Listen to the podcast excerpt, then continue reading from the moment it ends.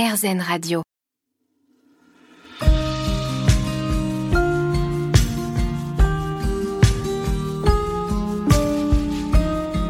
La Dame de cœur. Avec Natacha Saint-Pierre. Sur RZN Radio. Bienvenue à tous dans Dame de cœur. Bienvenue Bichente Simonet. Bonjour Natacha. Bonjour à vous. On est ravis de vous recevoir. Parcours atypique. Il y a peu de temps, dans cette émission, on parlait des gens qui ont eu envie, à un moment dans leur parcours, de changer de vocation. Vous auriez pu parler dans cette émission parce que c'est ce qui vous est arrivé. Comment on devient agent de photographe déjà? Alors on devient agent de photographe parce que euh, on est un petit peu attiré par le beau, on va dire. J'avais dans ma famille euh, des artistes photographes, Mhm. des photoreporters. Mon beau-père travaillait pour Paris Match. Il parcourait le monde et il revenait avec des photos plus, plus denses que la photographie de mode. Et j'avais aussi euh, ma mère qui travaillait pour les Galeries Lafayette et ma tante qui travaillait chez Chanel. Donc il y a toujours eu une quête en fait euh, vers le beau, Vers l'esthétique. vers l'esthétique. Et euh, au cours des rencontres assez jeunes, puisque j'ai commencé à travailler à 17 ans, j'ai rencontré une directrice de production qui travaillait dans une agence de photographes. À l'époque, la photographie n'était pas digitale. Euh, il y avait euh, très peu de photographes dans le milieu de la photographie de mode qui se partageaient les campagnes, euh, le rédactionnel. Et j'ai eu la chance, en fait, d'être dans une agence très créative avec des grands photographes qui m'ont appris euh, le métier, qui ont qui m'ont appris à, à- à discuter avec l'autre, à accompagner l'autre et à avoir un œil. Oui, parce que agent, on est au service de quelqu'un. C'est un vrai travail d'accompagnement pour arriver à mettre ces artistes-là euh, dans les meilleures prédispositions pour qu'ils travaillent de leur mieux. Absolument, c'est un travail d'écoute avant tout. C'est un travail qui est empathique et c'est un travail d'accompagnement qui ressemble un petit peu au travail de coaching vocal. À quel moment vous vous dites, en fait, ce n'est pas ma place? Alors j'ai travaillé pendant 17 ans dans ce milieu. Je pense que euh, j'ai rencontré énormément de gens créatifs, d'artistes, puisqu'on photographiait des artistes, euh, des chanteurs, des acteurs, des réalisateurs. Et euh, c'est la rencontre avec un réalisateur, avec Francis Ford Coppola, qui m'a interpellé, puisque j'ai revu en fait le parrain, le parrain numéro 3. Et dans ce, dans ce film, il y a le fils du parrain qui devient chanteur lyrique. Et je me suis dit, mais j'ai l'impression que c'est moi dans le milieu de la mode. J'ai des choses à dire, j'ai des choses euh, à mettre en, en lumière. Euh, et c'est vrai, quand on est agent, euh, on finit toujours par être derrière la caméra, être derrière les artistes, à vivre à travers les autres. Et il y avait une petite voix intérieure qui me disait, mais il faut absolument que tu chantes, tu fasses sortir ta voix. Donc tout de suite, c'est la voix qui va se, se présenter à vous parce que euh, ça aurait pu être n'importe quel autre domaine artistique. Vous étiez, euh, depuis votre plus jeune âge, plongé dans l'art, mais c'est la voix qui va vous parler dès le départ. Alors la voix est importante, la voix est importante au Pays Basque, parce que je viens du Pays Basque. On chante dans les villages, on se lève de table pour chanter, euh, pareil aux fêtes de Bayonne. Et euh, c'est vrai que ma famille, en fait mon père et mon grand-père, étaient des, des- des grandes fans de musique. euh, classique, jazz et autres. hein. Mon père passait ses samedis en fait, aller à la Fnac pour trouver des trésors. Donc ça a toujours été en moi. Mais la voix ne s'est pas révélée tout de suite. Et j'ai mis, je pense, une bonne dizaine d'années à prendre un cours de chant. Donc entre le moment où vous vous dites j'ai envie de bouger et le moment où vous bougez, il va se passer une bonne dizaine d'années parce qu'il y a énormément de choses qui se bousculent, je suppose, dans votre tête. Mais euh, pourquoi choisir le chant classique à ce moment-là, de toutes les formes de musique qui existent? Alors le chant classique s'est un petit peu imposé à moi, parce que j'ai finalement décidé et trouvé par l'intermédiaire d'une amie de mon père qui chantait du lyrique, euh, un professeur de chant. Et elle m'a dit, vous avez une voix lyrique. Donc je me suis Et vous l'avez cru? Je l'ai cru. Moi, j'avais toute la naïveté en fait de quelqu'un qui ne connaissait pas du tout le milieu. Et je me suis dit pourquoi pas? J'avais été voir un, un, ou deux opéras comme tout le monde, sans jamais vraiment euh, m'intéresser plus que ça à cet art. Et c'est vrai que j'ai eu la chance de rencontrer une famille de chant très tôt. Parce que c'est pas évident en fait quand on arrive dans un milieu de se faire une place et, et de. Vous se... aviez quel âge? Alors j'avais 33 ans. Déjà, pense. déjà assez âgé pour changer de carrière, pour intégrer, comme vous le dites, un milieu où les gens font déjà ça depuis une quinzaine d'années quand ils ont le même âge que vous. Alors c'est pas c'est pas évident parce que c'est vrai que au début je prenais des, je prenais des cours quand j'étais euh, euh, en train de voyager pour des prises de vue euh, à New York, à Los Angeles et, et j'avais pas vraiment le système nerveux qui allait avec. Et puis à un moment donné ça s'est imposé à moi.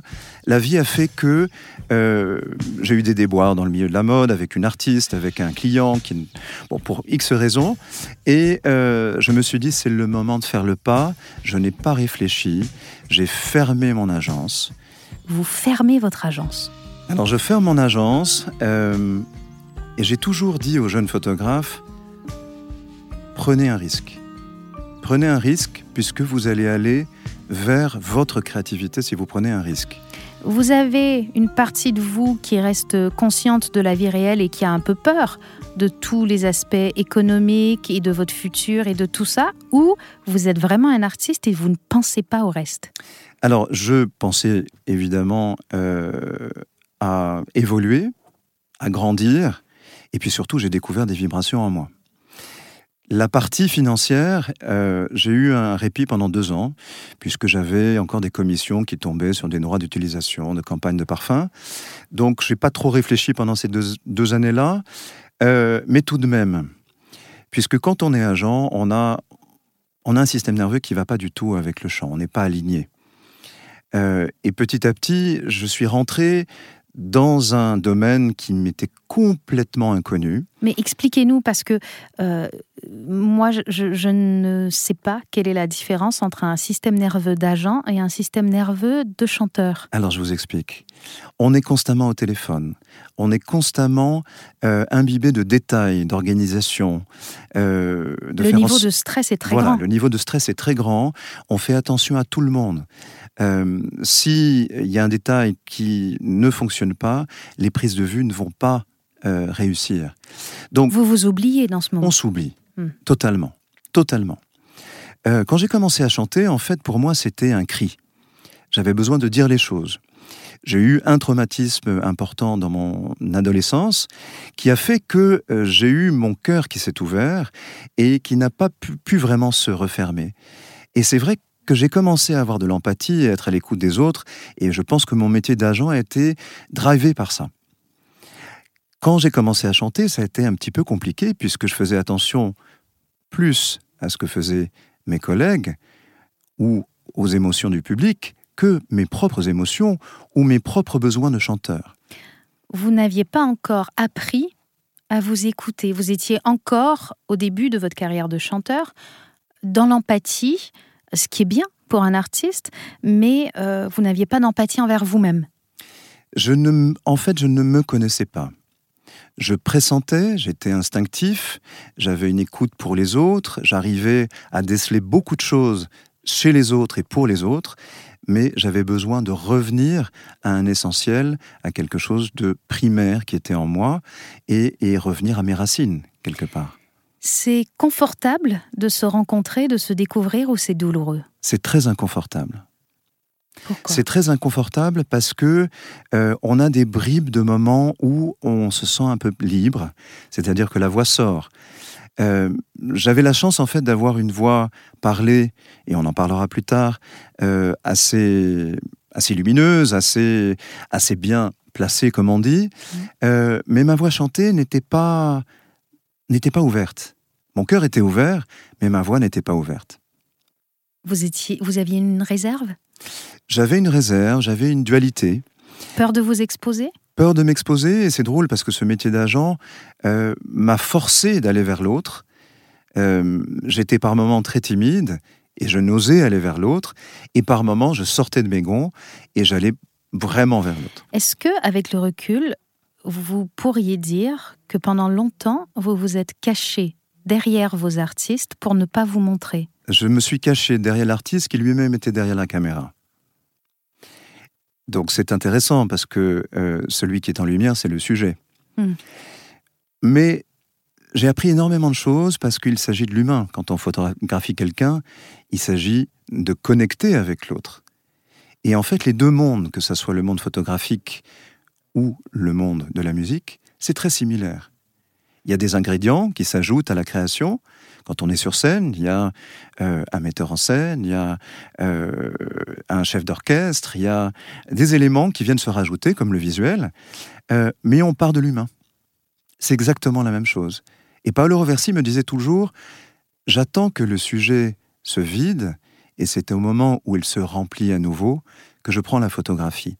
Eh bien, c'est exactement ça que j'ai essayé de trouver et que j'essaye de transmettre quand je donne des cours. Vous allez découvrir votre voix euh, de chanteur, votre voix euh, physique qui va vous faire vous connaître.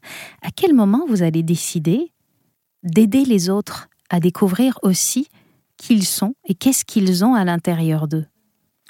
Alors très tôt dans mon parcours, puisque j'avais cette résonance, cette résonance de l'autre, et puis j'ai eu la chance et l'instinct aussi de rencontrer des grands pédagogues, euh, des metteurs en scène, des chorégraphes. Euh, je me suis intéressé à différentes disciplines comme la technique Alexander. Et euh, c'est vrai que l'envie de transmettre est venue très tôt. et ma voix n'était pas encore totalement alignée, finie. Ma technique n'était pas totalement finie. Mais j'ai commencé donc à donner des, cours dans mon studio. J'ai même créé un studio qui s'appelait Calme. C pour chant, AL pour Alexander, M pour massage et un peu de yoga aussi. Donc ça, c'était la première aventure euh, qui permettait en fait de réunir tout ce qui m'a aidé à me libérer d'un certain poids, à m'ouvrir à l'autre, à essayer de trouver un petit peu plus de confort par la voix. Euh, eh bien, euh, j'avais envie de, de, transmettre ça et, et et je pense que l'écoute était juste et je pense que j'ai grandi parce que justement j'étais en dynamique et en résonance avec les chanteurs que je guidais. Et je trouve que c'est un privilège que de guider une voix. Vous apprenez en même temps que vous guidez aussi? Absolument, puisqu'on est obligé d'avoir un discours extrêmement clair, limpide, qu'on parle au cerveau de l'autre pour que le corps puisse exprimer naturellement les choses. Donc, il faut rassembler sa pensée, il faut aussi faire quelques démonstrations de temps en temps, pas tout le temps, parce qu'il ne s'agit pas de faire du mimétisme. Mais on ne pense pas forcément à euh, sa technique quand on démontre, justement. Euh, on tend à euh, juste libérer et à donner. Comment on explique justement le laisser aller et, et le fait de libérer les émotions sans nécessairement leur donner des mots? Alors, il y a quand même des mots qui, qui, sont importants. Et il y, a quelques, il y a quelques temps, quelques mois, j'ai pensé à ces, à ces deux phrases. Sound is a motion. Sound is emotion. Le son est un mouvement, Mhm. le son est une émotion. Mhm. À partir du moment où on trouve un mouvement en nous, qu'on ne reste pas figé, que notre corps n'est pas figé, que notre pensée n'est pas figée, à ce moment-là, l'émotion se libère. Dans l'acte de chanter, le corps entier est mobilisé? Le corps est mobilisé pour la plupart, euh, je dirais plutôt euh, le bas et le tronc, euh, c'est-à-dire notre soufflerie Mhm. et notre ancrage.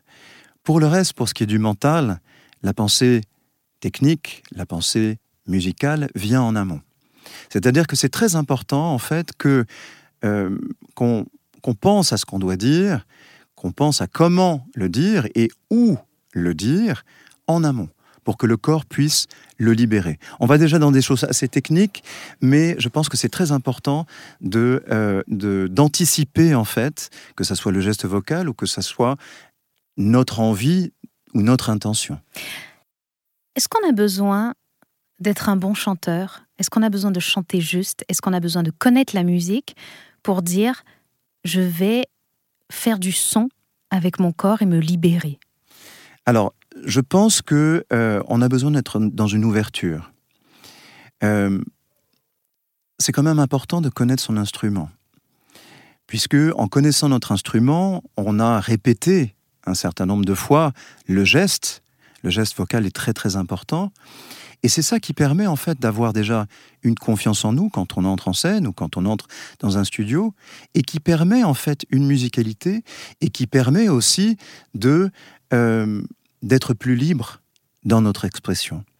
Pour le chanteur, tout est intérieur. Alors, est-ce que c'est pas plus intimidant de faire juger son œuvre quand finalement elle fait partie de nous que une fois qu'on a pu la sortir de nous et s'en détacher le chanteur ne peut pas se détacher de sa voix. Est-ce que c'est pas compliqué ça? C'est très compliqué à gérer et moi je partirais de l'imaginaire. Imaginer où va son air, imaginaire. À partir du moment où euh, on stimule cet imaginaire, les choses sont beaucoup plus évidentes et on peut se mettre, entre guillemets, en danger. Je parlais de cette prise de risque tout à l'heure. Euh, notre créativité, elle vient parce que on a travaillé. Björk disait si justement, euh, soyez, entre guillemets, égoïste avec vos créations et vous serez beaucoup plus généreux ensuite. C'est vrai que ça part de l'intérieur et j'aimerais vous parler des trois espaces. Alors le premier et le plus important, c'est l'espace intérieur. On a, pour parler techniquement parlant, on a un air, l'air qui rentre en nous. Mais cet air, euh, parfois, se bloque. Parce qu'il y a un serrage au niveau de la gorge, parce que la mâchoire est tendue, parce que les côtes ne sont pas complètement ouvertes. Donc, on a besoin, pendant un certain temps, de se poser, de calmer son système nerveux, de trouver une bonne posture et de travailler ce que, ce que j'appelle l'ouverture. L'ouverture, c'est tout simplement l'inspiration. Je trouve de l'espace pour que l'air circule et l'inspiration porte très bien son nom, puisque c'est au moment où j'inspire que je suis inspiré pour dire les choses. Le deuxième espace, c'est l'espace des mots, c'est l'espace des voyelles. Puisque euh, il y a une expression, c'est un de mes amis qui dit ça, la tête est une boîte, on chante dans son couvercle. On a cinq étages. On a notre soufflerie, donc notre machine à respirer. Mhm.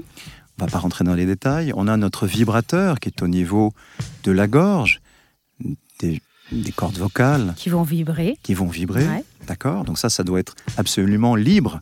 Quand on est dans une voiture, on va pas les trifouiller dans le moteur. Quand on conduit, il faut vraiment que ça soit ouvert. Mhm. D'accord Et ensuite, on a nos trois étages de résonance, hein, nos cavités. Pour les citer, donc il y a le laryngopharynx la- et la cavité buccale, l'oropharynx, la cavité nasale, nasopharynx. Et donc, c'est là où sonne la voix. Et donc, on a besoin d'avoir euh, un espace pour nos mots, un espace pour nos voyelles, puisqu'on parle et qu'on chante sur les voyelles. Donc ça, c'est le deuxième espace qui est très important. Le troisième espace, c'est l'espace environnant. C'est ce qu'on dirait, euh, on dirait donc l'espace scénique. C'est notre rapport à l'autre, notre rapport aux musiciens avec qui on va créer quelque chose, avec les autres chanteurs et aussi avec notre public. Donc quand on entre sur scène ou quand on entre dans une pièce, on a notre espace. Il faut d'abord avoir travaillé sur l'ouverture, l'espace intérieur, savoir où on va dire les mots, envoyer l'air, et ensuite la résonance sortira pour aller résonner sur l'autre et pour l'autre. Et à ce moment-là, on est au service de la musique et on est au service du public. Est-ce que finalement, il faut dompter une partie de notre mémoire pour chanter? Alors, euh, la mémoire intervient, c'est sûr, et j'en suis la preuve vivante. Euh, la première chose que je dirais, c'est que le chant, le travail sur la voix, nous permet un alignement. Nous permet un alignement du corps, de l'esprit et des émotions, pour ne pas dire notre connexion, si on y croit, à notre âme. Mhm. Y a quelque chose de plus grand. Dans des religions, on parlera de Trinité. D'accord?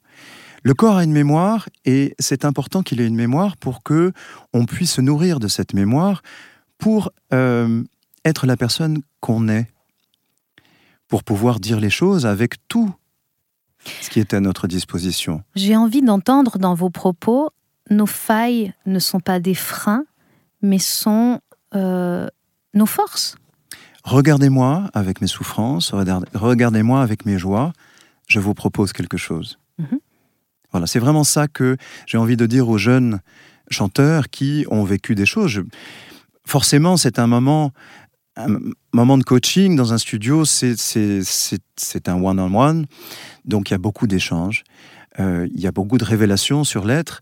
On essaye de canaliser pour que ça reste vraiment focus sur la pédagogie et pas forcément sur le mental. Mais le mental est un élément très important. Et moi, je dirais aux chanteurs, allez passer euh, une semaine au, sein d'une équipe de rugby, par exemple, pour travailler sur ce mental. Mais je dirais aussi aux rugbyman, allez passer une semaine avec des chanteurs pour travailler aussi l'émotionnel et la fluidité qu'on trouve avec le chant. J'ai lu que le rapport qu'une personne entretient avec sa voix est un reflet du rapport qu'elle entretient avec elle-même et le monde en général. Est-ce que c'est vrai? Alors, c'est tout à fait vrai, et je reviendrai à ce qu'on a dit tout à l'heure. Euh, on a deux cas de figure. On a des chanteurs ou des orateurs qui ont une forme de timidité et qui n'osent dire les choses. Et on a de l'autre côté, hein, on sait très bien que la voix est quelque chose d'assez puissant, les orateurs ou même les chanteurs euh, qui vont aller se montrer, mais de manière excessive. Mhm. Euh, je pense que s'il y a toujours un équilibre juste à trouver. Euh, Comment on trouve cet équilibre? C'est, vraiment du travail de fond, en fait, qui est euh, fait avec euh, des spécialistes, des spécialistes comme des metteurs en scène, comme des coachs vocaux, comme aussi des chorégraphes, pour essayer de réguler le discours, essayer de trouver une manière toujours juste d'être sans forcément trop montrer qui on est. Moi, je travaille beaucoup sur la séduction en ce moment. Il faut pas, il faut pas être trop technicien. Et, il faut, il faut jamais oublier l'émotion. Je pense que si on pense sur scène à la technique, l'émotion ne passe pas. Euh, on entend des très grands techniciens de voix dans le milieu lyrique, dans d'autres milieux comme le gospel, euh, mais aussi dans la pop. Euh, mais s'il n'y a pas un laisser-aller, un lâcher-prise, une manière d'oublier qui on est pour être au service de la musique, de ce qu'on a à communiquer. Hein. Je dis toujours aux jeunes chanteurs, quand ils vont travailler sur une, euh, ce qu'on appelle cover, une reprise, appropriez-vous le texte pour que le texte déjà rentre dans le corps. Appropriez-vous l'espace et c'est à partir de ce moment-là que les choses sont vraiment rentrées dans le corps que vous allez pouvoir libérer cette pensée créatrice. Avec tout ce que vous me dites, je me dis que l'expérimentation vocale, elle va devenir, vous nous l'expliquez, un outil précieux pour mieux se connaître, pour mieux s'accepter. Et je ne parle pas par rapport au public, mais est-ce que par la suite, ça nous permet de s'ouvrir plus aux autres dans notre quotidien, en dehors de la scène, en dehors des moments où on chante? Est-ce que ce travail-là qu'on fait en cours de chant a des répercussions sur notre vie? Alors je vais prendre deux exemples. Euh, la première, c'est le team building, construire une équipe. Je travaille avec des entreprises qui ont besoin de rassembler, surtout après la période Covid, leurs employés. Mhm. On va leur faire vivre une expérience de chant et peut-être dans un studio et même enregistrer. Ils ne sont pas au courant la plupart du temps, puisque certains vont dire ah ben non, je ne sais pas chanter, je ne connais pas la voix, je ne connais pas ma voix. Eh bien, on est toujours surpris parce que euh, il y a toujours une magie qui s'opère et il y a toujours une homogénéité de groupe et une justesse, c'est-à-dire qu'ils chantent juste, alors qu'ils, pour certains et la plupart, n'ont jamais chanté. Et tout de suite, il y a une ouverture à l'autre et il y a une transformation. On les voit le visage fermé, on les voit le corps recroquevillé. Et à la fin de la séance, on y rajoute un petit peu de chorégraphie aussi pour le fun. À la fin de la séance, ils sont ouverts et ils parlent le même langage. La musique, la voix, c'est un vocabulaire. Et ce vocabulaire est essentiel. Et je dirais même plus, il faut aller au-delà. Il faudrait que tout le monde puisse travailler sa voix pour être ouvert à l'autre. Le deuxième euh, cas de figure, c'est un, un, un homme de 65 ans qui est venu et qui n'avait jamais chanté. C'est un amateur, Et petit à petit, il se découvre une voix énorme, une voix lyrique. Eh bien, ça change tout chez lui. Il décide, il avait une haute fonction, il décide d'arrêter ce qu'il faisait et de se consacrer au chant et de se consacrer à une autre discipline comme le Reiki. Et tout d'un coup, son rapport à l'autre a changé. Sa manière de parler, il arrivait, c'était, euh, il, parlait dans sa barbe, il allait très très vite. On a ralenti le geste, on a trouvé de l'espace et on a trouvé de la résonance. Et tout d'un coup, il y a une ouverture à l'autre. Ça a été très compliqué au début pour sa famille, mais petit à petit, tous les autres s'y sont mis en fait. Donc il y a vraiment, euh, c'est un essentiel que de travailler la musique et la voix aujourd'hui. Et je vous parlerai d'un projet en particulier qui a une résonance particulière sur, euh, sur la jeunesse. Et je voulais savoir comment se passe un cours de coaching vocal. Euh, moi, je ne suis pas chanteuse, j'arrive chez vous, on fait un bilan, on, explore ma demande. Qu'est-ce qui se passe?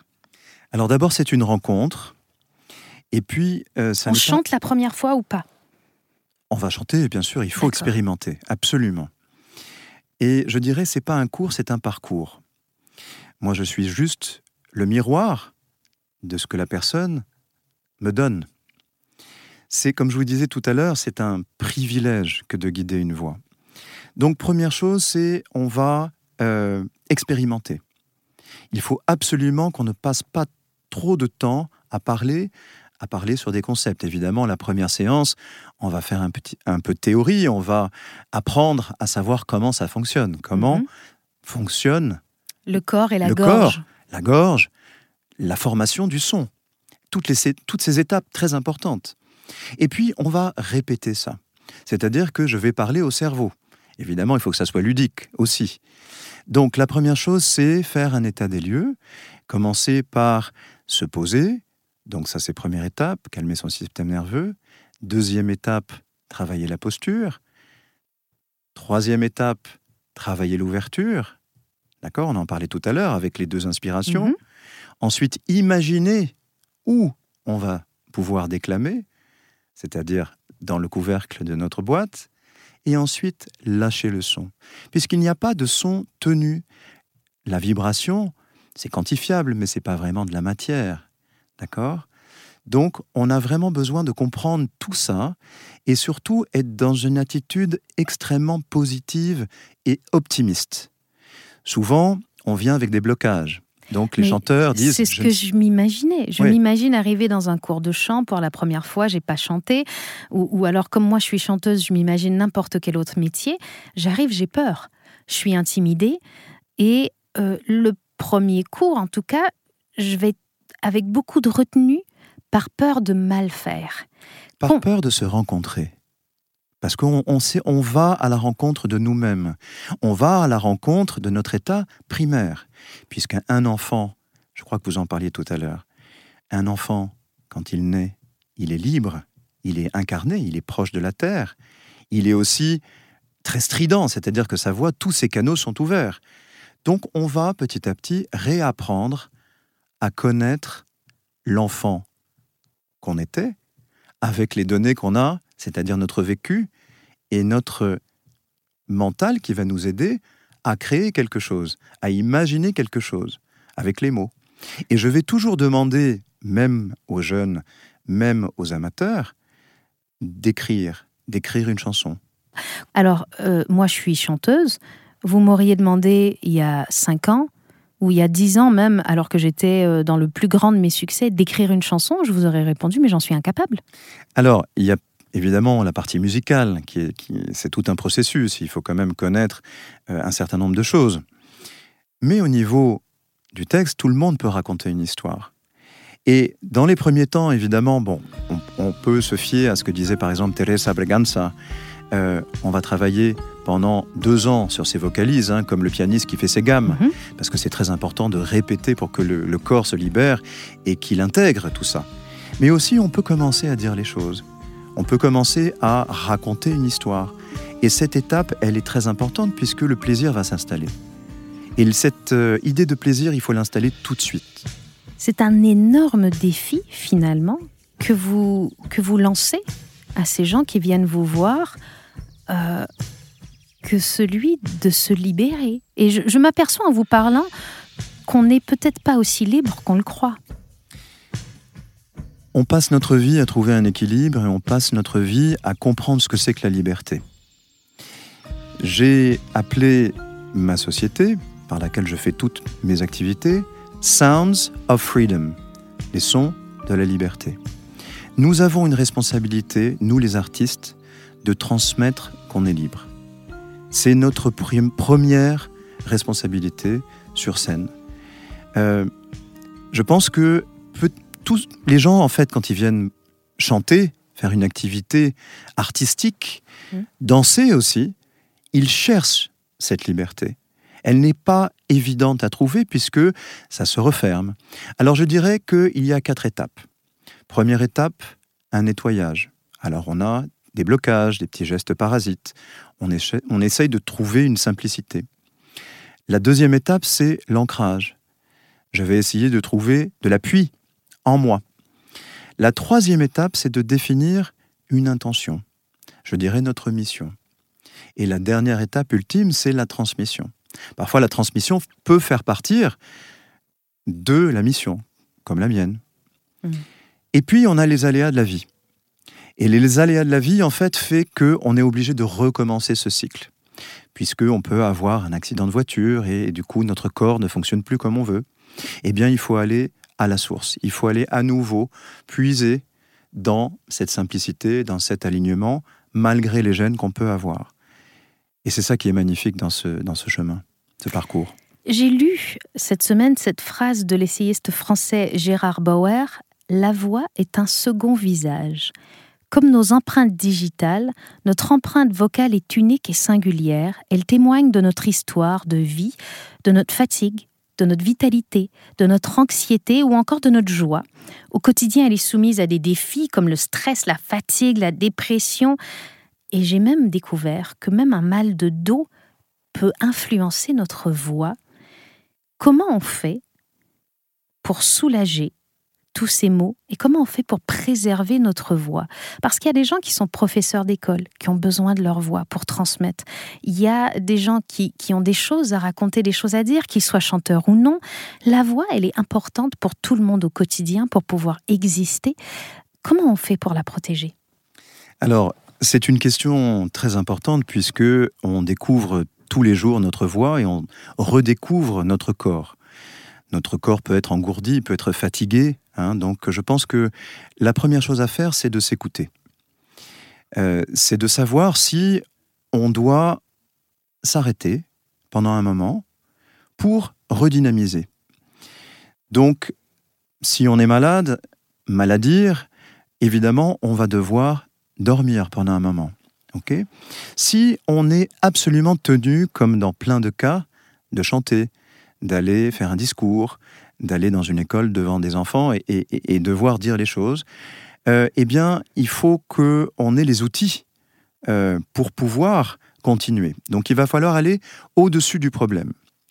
On peut toujours aller au-dessus avec une limite qui est la limite physique. Mmh. C'est-à-dire que si on est à faune, ça m'est arrivé une fois, il n'y a pas, très, pas si longtemps, pour la première fois de ma vie, et je peux vous dire que c'est pas très agréable. Mais j'ai cru en la grâce du moment, et ça s'est ouvert au, bon moment. Donc, on peut aller au-dessus du problème. Il y a des techniques, évidemment, d'abord le corps, d'abord la respiration. La respiration, c'est important? Le souffle est essentiel. C'est la chose qui nous fait vivre, du début jusqu'à la fin. On renouvelle toujours ce cycle. Hein, c'est en nous. Donc pour moi, euh, c'est d'abord autour du souffle, et ensuite il y a évidemment des vocalises. Ce sont des exercices qui permettent d'affiner le geste vocal, de nettoyer les choses au niveau des cordes vocales, hein, si on a trop de miasme euh, ou, si les cordes ne vont pas s'étirer, hein, ça c'est pour la, partie très technique. On va pas rentrer là-dedans, mais, c'est important quand même de le communiquer. Et petit à petit, on va aussi se raccrocher au sens, c'est-à-dire aux mots, aux phrases. Puisque si on, notre pensée se focalise sur le problème, on va avoir du mal à livrer, à délivrer. Mais si notre pensée se focalise sur le sens, sur ce qu'on a à dire, sur les mots qu'on a à mettre en relief, sur la dynamique de la phrase, eh bien, à ce moment-là, on, a de grandes chances de pouvoir aller au-dessus du problème.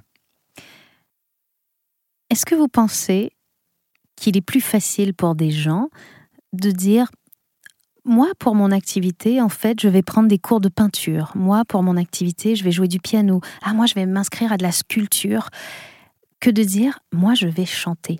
Est-ce qu'on a besoin, est-ce que c'est plus difficile finalement d'appréhender quelque chose qui ne se voit pas? Alors il y a une intimité folle dans la voix, puisque on est, je vous le disais, c'est une forme de nudité. Hein. Quand on chante euh, et que la voix n'est pas alignée, euh, eh bien, il ne va pas forcément y avoir de la justesse. Mais si on a un bon geste, la justesse vient toujours. Alors est-ce que vous êtes en train de me dire que tout le monde peut chanter juste? Tout le monde peut chanter juste. Qu'il suffirait d'être bien aligné Parce qu'on entend souvent, moi j'ai pas d'oreille, j'ai pas de voix, je chante pas juste. Finalement, tout ça serait une question d'alignement? C'est une, question de, de temps et c'est une question de, de, de, travail et de répétition. Euh, c'est absolument ça. Le chant, c'est vraiment un miroir de l'être, de l'être dans sa globalité. Donc, euh, forcément, pour certains, ça va être un peu plus rapide. Pour d'autres, le corps va demander un petit peu plus de temps. Mais je vous garantis, puisque j'en ai fait l'expérience à mes débuts, quand j'ai accompagné beaucoup d'amateurs, et c'était pas forcément le plus facile quand on est jeune euh, pédagogue d'accompagner mmh. des amateurs, eh bien, je peux vous dire que finalement la justesse arrive aujourd'hui avec Bichente Simone qui nous parle de la voix, qui nous parle de se libérer par cette voix quand on a des émotions, quand on a des choses en nous qui sont difficiles à exprimer en mots. Aller à la rencontre de soi-même grâce à la voix peut être très intéressant. C'est le parcours que vous avez fait. Et aujourd'hui, vous allez encore plus loin dans ce parcours. Quels sont vos projets, Bichente? Alors en ce moment, il y a quelque chose qui est, qui est, qui est assez génial, c'est-à-dire que tout ce que j'ai fait jusqu'à présent est en train de se rassembler. Euh, il y a la photographie, j'étais pas photographe, je deviens photographe. La direction artistique, je représentais des directeurs artistiques, je deviens directeur artistique. Petit à petit, il y a un jeune metteur en scène qui est en train de d'éclore. Et puis, il y a la transmission. La transmission, non seulement de la musique, du chant, mais aussi des enseignements. J'ai deux projets euh, qui ont une importance aujourd'hui. Le premier s'appelle Libéramé. Il est né d'une résistance musicale qui a eu lieu dans un ghetto à Thérésine euh, pendant la Deuxième Guerre mondiale. Et un chef d'orchestre juif a décidé dans ce ghetto de propagande, les nazis avaient décidé de rassembler les artistes ensemble, de les filmer, de les photographier, de faire venir la Croix-Rouge et en même temps les envoyer dans les camps de la mort. Et ce chef d'orchestre a décidé de monter la messe catholique du Requiem de Verdi. Il a réussi à la monter 16 fois, 15 fois pour les gens du camp. Et la dernière fois, les nazis lui ont sommé de faire le requiem de Verdi pour les nazis eux-mêmes, avant d'être envoyé au camp de la mort. Mon grand-père était euh, résistant, il a été mis dans un train qui a mis deux mois pour arriver à Dachau, il a été déporté à Dachau. Il en est revenu, mais malade. Cette histoire me touche au plus haut point et elle a une résonance particulière aujourd'hui.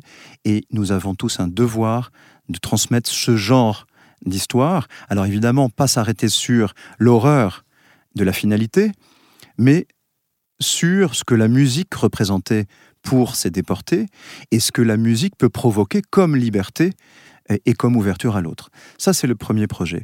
L'autre projet, c'est cette cantatrice incroyable, Maria Callas. Mm-hmm. L'anniversaire de sa naissance arrive très bientôt, au mois de décembre, et pendant un an, nous, allons pouvoir la célébrer. Je travaille sur un projet qui est pour l'instant confidentiel, mais qui permettrait de montrer tous les enseignements de cette femme qui a dédié sa vie à la musique et qui a euh, eu une réflexion toute particulière sur l'humanité, qui a travaillé avec des metteurs en scène, qui a changé le visage de l'opéra, de la scène, et c'est un enseignement pour tout le monde pour tous ceux qui vont se présenter sur scène. Non seulement ça, mais aussi euh, pour aller à la rencontre d'un art ultime qui est euh, la musique classique. Euh, à côté de ça, je travaille dans, une, dans une, un nouvel institut qui s'appelle le Dalida Institute, mhm. qui est à Aix-en-Provence, qui est une école de la voix, qui accueille à peu près une centaine d'artistes, d'élèves, qui ont un projet, des jeunes. Et les dirigeants qui ont eu une vision ont décidé en fait de leur donner les clés du métier par la voix, par le staging, par l'écriture, par la composition par ordinateur, par l'aspect juridique, par l'aspect euh, réseaux sociaux, avec tous les codes finalement de ce métier voilà. qui, sont, qui vont beaucoup plus loin que la musique elle-même. C'est très compliqué aujourd'hui euh, et la notion de succès est, est, très différente chez, chez, chacun. Mais ce qu'on leur donne aujourd'hui, et ce que je donne aussi dans mon studio, puisque j'ai aussi un, un, atelier, un studio et, et, des jeunes que je, que je guide, ce qu'on essaie de leur donner, c'est une assise pour qu'ils puissent de toute manière travailler de leur voix, de leur passion, de leur imaginaire. Merci beaucoup, Pichente Simone. Vous nous avez parlé de la voix pour bien se connaître, de la voix pour devenir heureux, de la voix comme acte de résistance, de la voix comme symbole de la liberté. C'est un très beau message. J'étais ravie de vous recevoir aujourd'hui dans Dame de Cœur. Ça m'a fait plaisir. Et moi donc. Merci à Orphée Laureau qui était à la technique aujourd'hui. Merci à vous qui nous avez suivis sur RZN Radio. Quant à moi, je vous dis à la semaine prochaine dans Dame de Cœur sur RZN Radio. La Dame de Cœur. Avec Natacha Saint-Pierre. Sur RZN Radio.